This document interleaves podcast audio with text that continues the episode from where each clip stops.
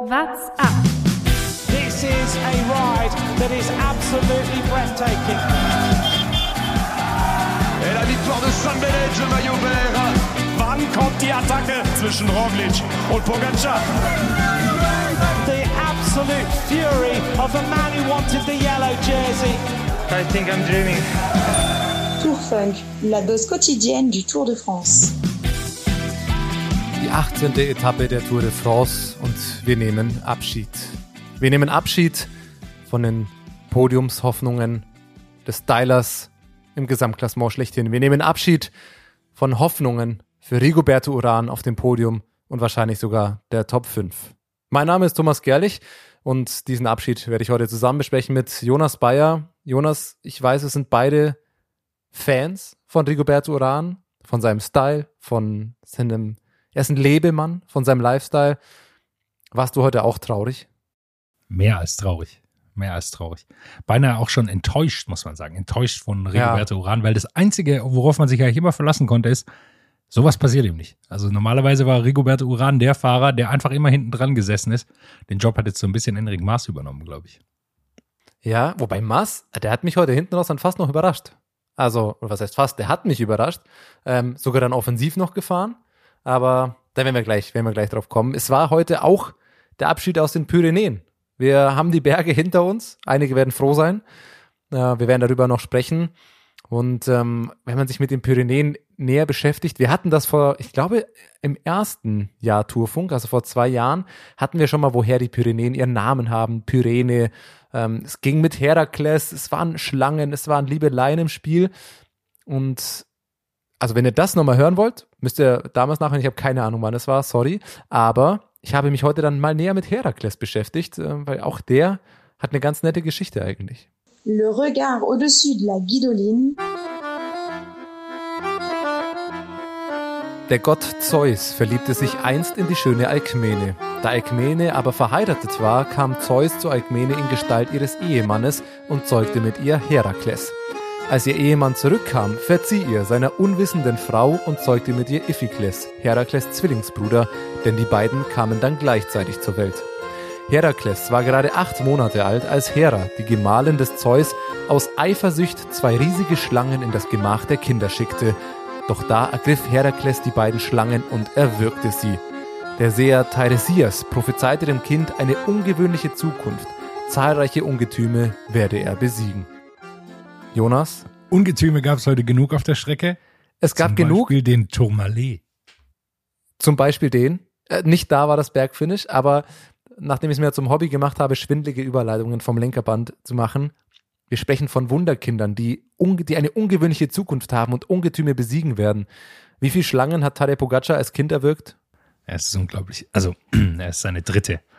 Seine dritte Grand Tour, die zweite, die er gewinnt. Und ähm, die äh, andere hat er auf dem Podium beendet. Also äh, gar nicht so schlecht eigentlich, was er bisher in seiner Karriere geleistet hat. Und äh, sieht jetzt alles wieder danach aus, wenn nichts, wenn er nicht stürzt, dass er wieder mit drei Trikots reinkommt kann man sagen, ja, vielleicht auch ein bisschen schlecht, dass er äh, nicht das vierte dazu geholt hat, oder? Ach so, meinst du, ja. Kann er ja noch. Also, ich meine, er ist tatsächlich gar nicht so weit, ja, punktemäßig schon. Er ist aber auch schon auf Platz 6 im Kampf ums grüne Trikot. Julien Alaphilippe kann er noch einholen. Ähm, dann holt er vielleicht noch alle, noch alle Trikots. Aber mal schauen, ja, es ist, ähm, es ist fast schon, ach komm, ziehen wir es gleich, ziehen wir es gleich vorne weg. Ausreißer und Ausrutscher. Ein Ausrutscher für mich. Wir haben es, ich glaube, ich, habe mit, mit Bergi die, die Folge aufgenommen. Es ist drei oder vier Tage gerade mal her. Da haben wir gesagt, Ausreißer, der Kampf um das Bergtrikot, alle fahren darum. Wout Pues, Michael Woods, Wout von Art, Nairo Quintana, ein geiler Kampf um das Trikot und er nimmt es quasi wieder aus Versehen mit. Im Vorbeigehen.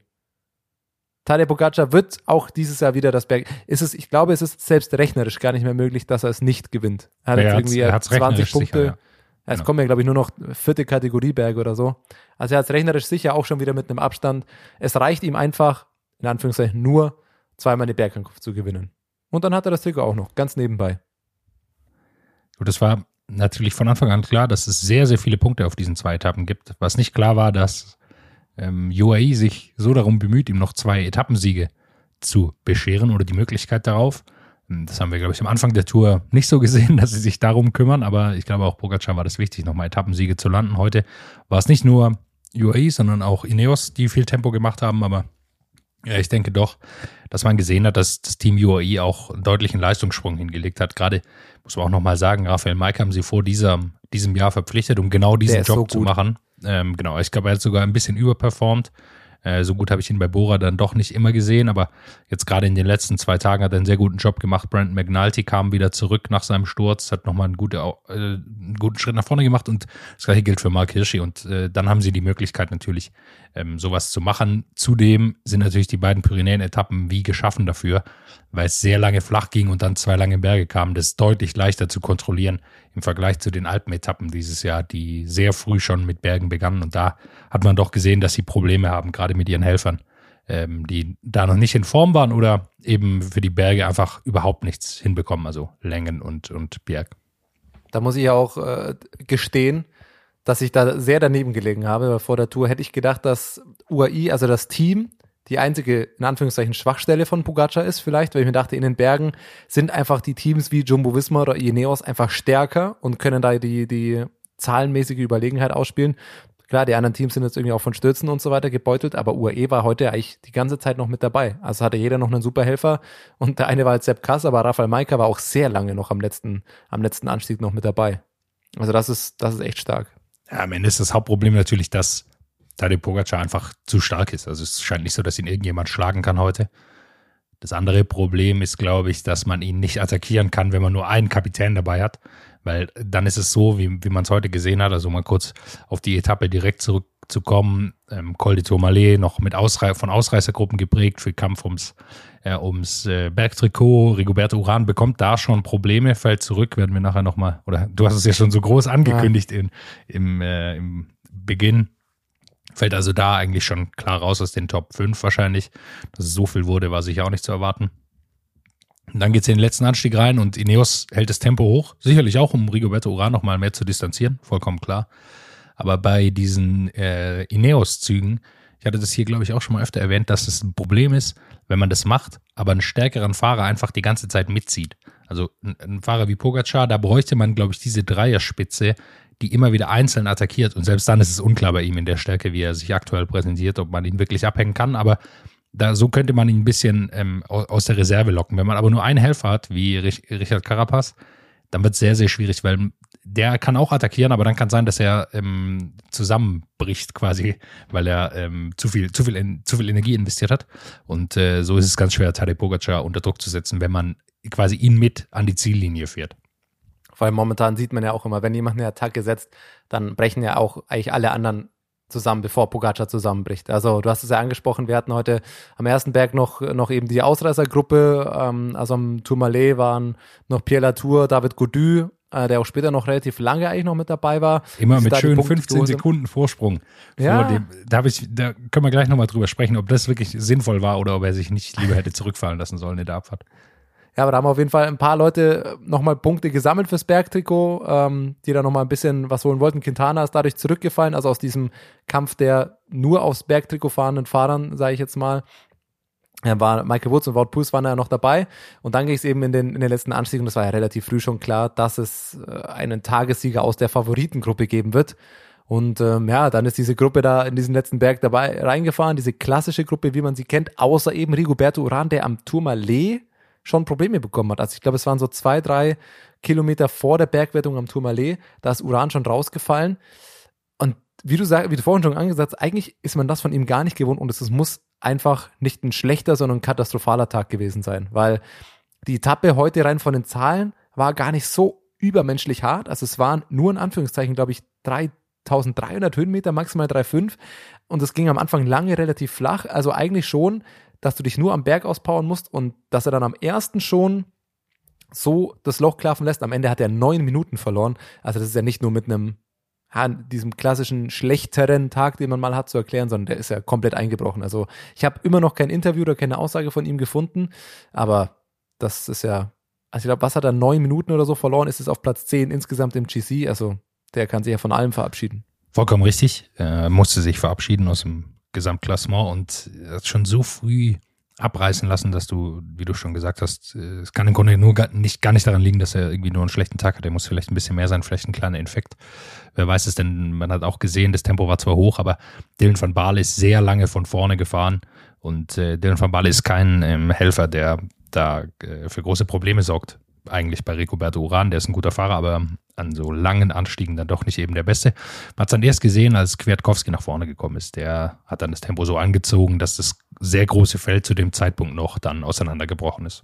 Ja, Uran wurde dann noch von seinem Team da ein bisschen äh, ab eingeholt oder quasi den Berg hochgetragen, wenn man es zumindest in Ergebnislisten, er war dann ja lange nicht mehr in der Kamera zu sehen. Ähm, er ist am Ende auf Platz 43 reingefahren, zusammen eben mit Magnus Kort und Nathan Paulus aus seinem Team zusammen. Die werden da irgendwie versucht, haben nochmal den Schaden so, ja, man kann ihn auch nicht mehr klein nennen, ähm, da halt irgendwie noch einzudämmen, dass da noch irgendwas geht, aber letztlich, wenn man da jetzt aufs GC schaut, er hat jetzt auch auf Peo Bilbao schon drei Minuten Rückstand. Er ist ein guter Zeitfahrer, aber um ehrlich zu sein, glaube ich nicht, dass für Rigoberto Uran den zehnten Platz wird er dann halten wahrscheinlich, wenn nicht noch mehr passiert eben. Das muss man jetzt mal schauen, wie er morgen oder dann auch im Zeitfahren drauf ist. Wenn er jetzt wirklich krank ist, muss er vielleicht auch um die Top Ten noch fürchten, aber klar, von allen Ambitionen, die er hatte, mit eventuell sogar Podium oder ich Minimum Top 5, was man jetzt die letzten zweieinhalb Wochen denken konnte, ist es, ist es auf jeden Fall vorbei. Hätten Sie Sergio Iguita, der sehr lange vorne in der Gruppe war, zurückrufen müssen? Was meinst du? Schwierig. Also, ja, wahrscheinlich schon, wenn er, wenn er so, also was, was bringt der Higuita? Er ist am Ende, der ist noch siebter geworden. Krass. Ähm, ich habe jetzt auch gar nicht auf dem Schirm, wo der, wo der im Gesamtklassement ist, muss ich jetzt gerade mal gucken. Platz 20. Ja, was bringt dir das dann? Also, das verstehe ich dann nicht, dass du, dass du den dann vorne mitfahren lässt, weil hofft man auf einen Etappensieg gegen die Leute, die da mitfahren. Naja. Und am Ende musst du eigentlich doch alles versuchen, um, um die Zeit von, von Digoberto Uranda so, so klein wie möglich zu halten, um dann vielleicht am Ende noch, ja, wobei die Frage tatsächlich auch ist, was bringt dir, ob es am Ende Platz 8, 9 oder 10 ist, und Uran hat ja dann noch zwei Helfer. Also ein Dritter bringt das dann am Berg auch nicht so viel. Es ist schwierig, vielleicht die Diskussion. Vielleicht hatte man dann gehofft, mit Iguita noch irgendwie ähm, eine gute Etappenplatzierung reinfahren zu können. Er wird am Ende Siebter. Ja, das ist okay, aber ich denke mal, viel kaufen kann man sich dann, kann man sich dann davon auch nicht. Aber vielleicht hat man, hat man es ihm auch mal versprochen, dass er mal fahren darf selber und äh, denkt sich das dann, dass man eher Paulus Kort dann bei Uran lässt. Weil das ist ja am Ende nicht so, dass du sagst, es geht noch um jede Sekunde, sondern so viel, wie er verloren hat. Und das wäre okay bring den Mann irgendwie ins Ziel, schau, was los ist, äh, lass ihn noch ein gutes Zeitfahren machen und äh, so bitter es ist, aber die Tour hat sich damit heute erledigt durch das Gesamtklassement, muss man dann einfach so sagen. Maika hat dann eben angezogen, hat dann übernommen von Ineos. Ich glaube tatsächlich, dass es ihnen ein bisschen zu langsam war. Und äh, als er rausgegangen ist, äh, hat Pogacar, wie wir es gestern schon gesehen haben, im Grunde war es ein bisschen eine Kopie davon, attackiert. Und äh, diesmal konnten mehr Leute mitgehen. Äh, Carapaz, Wingegar, Enric Maas war dabei und Seppkus der, der Amerikaner, der dann auch übernommen hat, von, von vorne zu fahren, um eben die anderen zu distanzieren, die da schon zurückgefallen waren. Als erstes hat Luzenko Probleme bekommen und dann ging es so ein bisschen die Reihe durch, die die Attacke einfach nicht mehr mitgehen konnten. Allen voran dann Ben O'Connor oder Vico Keldermann, die offensichtlich nicht ganz auf dem Niveau von, von Wingegar, Carapaz und, und Pogacar sind.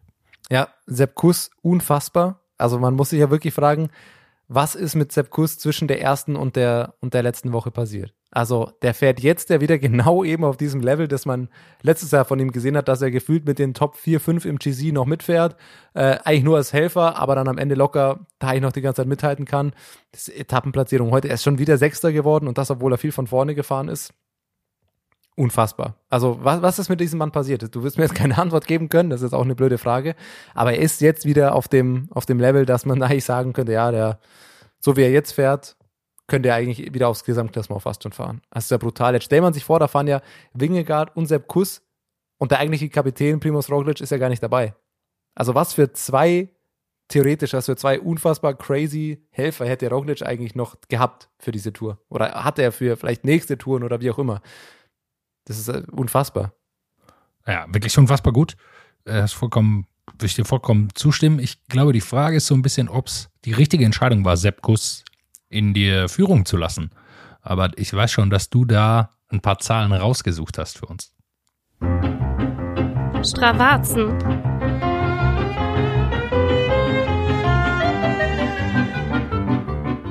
Ja, ich habe äh, Sepp Kuss äh, nach wie vor guter Mann, weil er lädt natürlich alle Strava-Aktivitäten auch immer noch mit Leistungsdaten drauf. Wenn man sich einfach mal den letzten Anstieg eben mal anschaut, das sind, äh, glaube ich, 35 Minuten, er ist auf Platz 4 da am Segment gefahren einfach Durchschnittsleistung 359, also rund mal auf 360 Watt. Wenn man das auf sein Gewicht schaut, das sind dann ziemlich genau diese 5,9, knapp 6 Watt pro Kilogramm, die einfach den letzten Anstieg hochgefahren ist.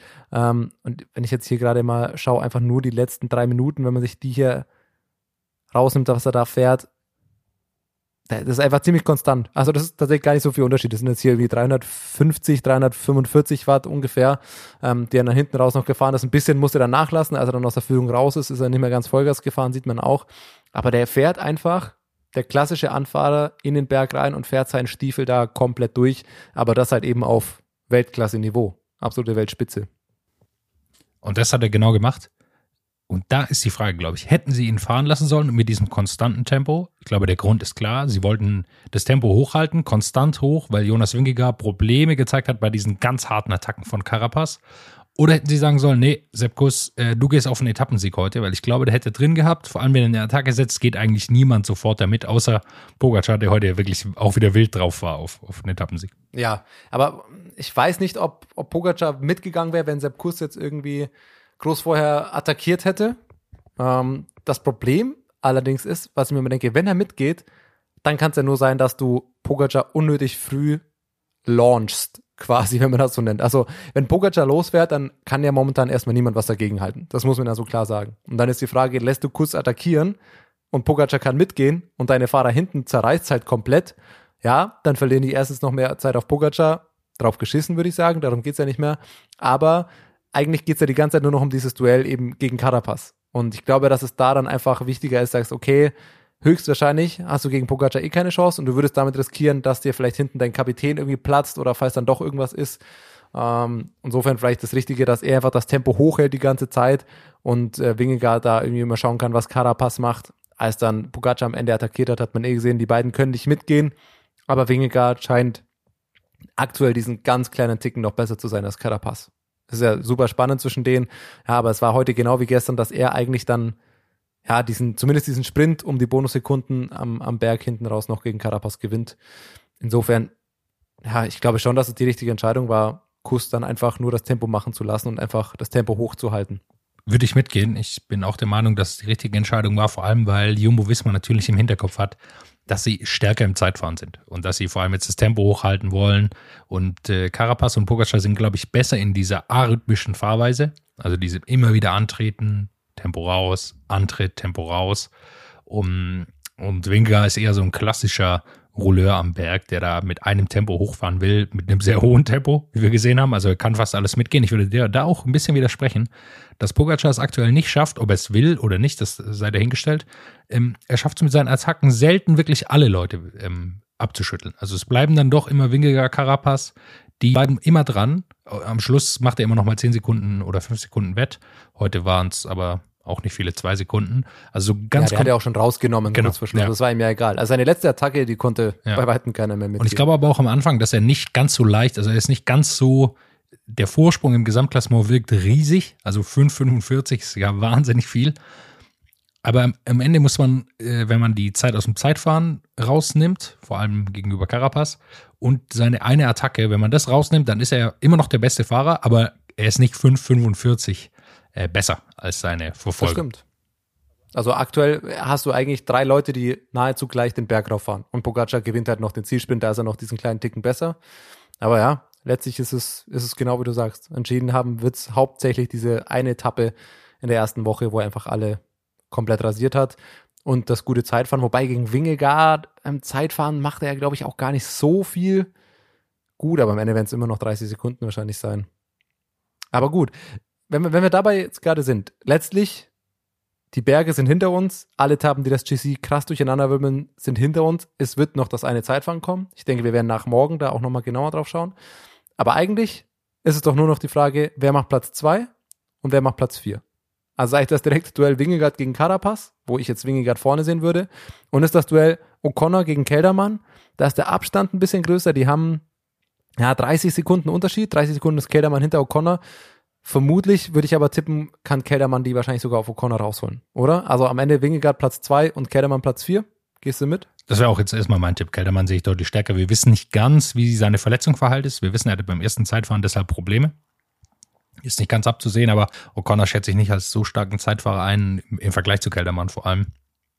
Und dennoch, für Ben O'Connor, Platz 5, hat heute wieder einen sehr, sehr guten Eindruck gemacht, sehr solide am Berg. Ähm, Platz 5 bei der Tour de France, bei seiner ersten Teilnahme bei der Tour. Absolut grandioses Ergebnis. Absolut. Wen wir dann fast noch vergessen haben, einen, der wahrscheinlich im Zeitfahren wieder ein bisschen was verlieren könnte, Enric Mass. Weil der ist am Ende mit den Top 3 da lange noch mitgefahren und da dachte ich kurz, der könnte davon jetzt profitieren, weil die haben sich ja irgendwann eigentlich nur noch so abgewartet und angeschaut, wer wartet jetzt und irgendwann war es Enric Mass so gefühlt zu, zu dumm und er sagt, cool, er fährt jetzt weg und er hatte auch erst eine ganz gute Lücke.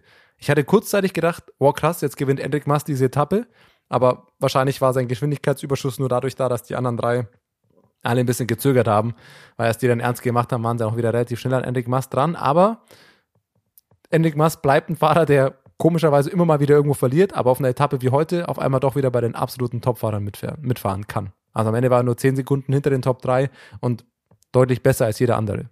Das war schon stark von ihm heute auch wieder. Das ist eine lustige, lustige Plätze heute, Platz 4 bis 7. Enric Maas 4, Dan Martin hat es auf Platz 5 geschafft, mit einer guten alten Dan Martin-Attacke. Platz Sepp, Sepp Kuss, haben wir eben auch nicht erwartet. Und dann Sergio Iguita. Also das waren erstmal vier Mann, die man heute wahrscheinlich auch nicht gesehen hätte in den Top 7.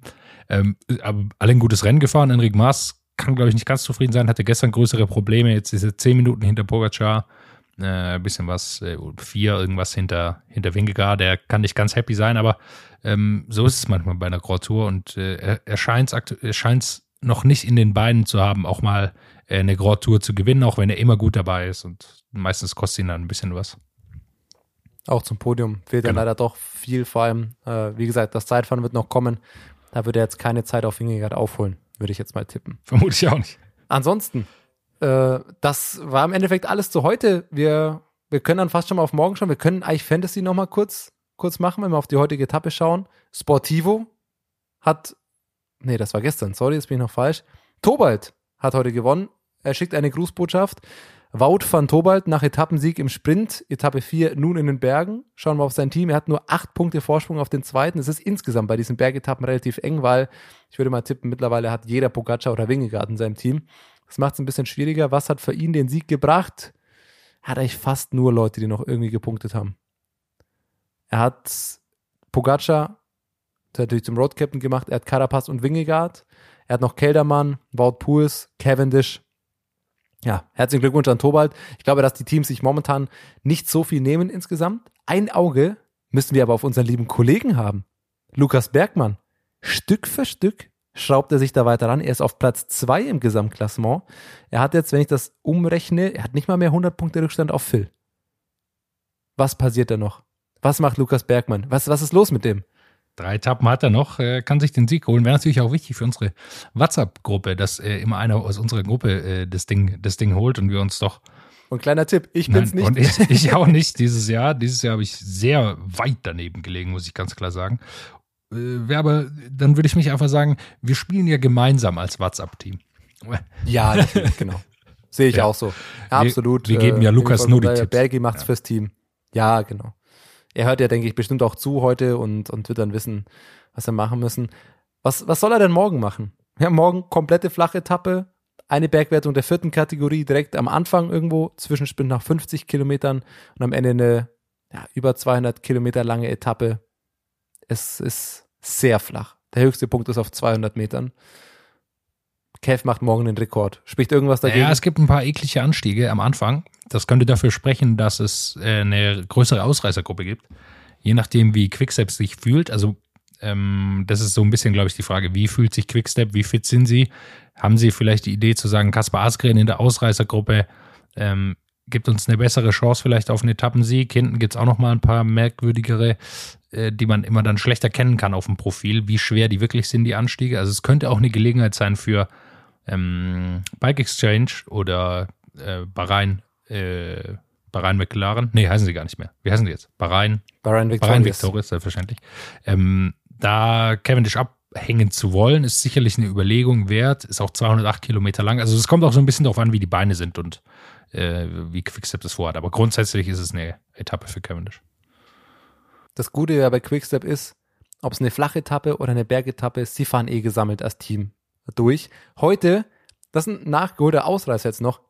die Rückkehr des Teamzeitfahrens. Wenn man die Berge, wenn man die Bilder sieht von der Ankunft der letzten fünf Fahrer, schön gemütlich, so leicht nebeneinander, hintereinander fahren sie dann ins Ziel. Vorneweg Michael Murkoff, Tim de Cler, Dries Stevenines, Davide Ballarini und hinten Mark Cavendish. Schöner Ausflug zu fünft hinten ran, äh, noch gemütlich da den Berg hochgefahren, wahrscheinlich nicht ganz gemütlich.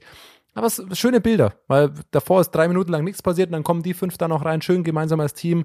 Da vielleicht schon mal überlegt, wie machen wir es morgen? Direkt Zwischensprint schon mal hier Murkoff 2, Cav 1 und dann im Gesamt, äh, Gesamttagesklassement ähm, wird Cav dann einfach den Rekord einstellen. Also ich bin mir relativ sicher, dass es morgen genau dazu kommen wird. Ich glaube nicht, dass eine Ausreißergruppe durchkommt, auch, und das kann Cav jetzt zugeben oder nicht, weil jeder genau weiß, was das Ziel morgen ist. Und das muss auch sein Ziel sein. Ich weiß nicht, ob sie es darauf ankommen lassen wollen, das Märchen perfekt zu erzählen am Champs-Élysées. Aber für meine Theorie, dass Murkoff am Champs-Élysées gewinnt, macht Kev morgen den Rekord und alle sind zufrieden. Möglich ist es. Irgendwas dagegen? Ja, ich weiß nicht. Nee, es kann, es auch kann auch einfach sein, dass sie müde sind. Also, dass Kev einfach sagt, ja, äh, ehrlicherweise habe ich keine Kraft, äh, das zu gewinnen. Er hat die Erfahrung auch, sowas ein, sich selbst eingestehen zu können.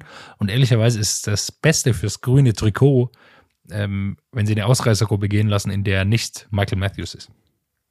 Ja, stimmt. Wenn dann 15, 20 Leute weg sind oder so. Aber so flach wie die Etappe ist bei 200 Kilometern, das ist eigentlich, da, das ist so eine kleinere Ausreißergruppe auch nur wieder so ein Himmelfahrtskommando. Wir werden es uns anschauen. Wenn es eine Ausreißergruppe gibt, wer ist dein Tipp? Wer macht's morgen? Aus einer Ausreißergruppe ähm, Mohoric. Ah, ja, okay.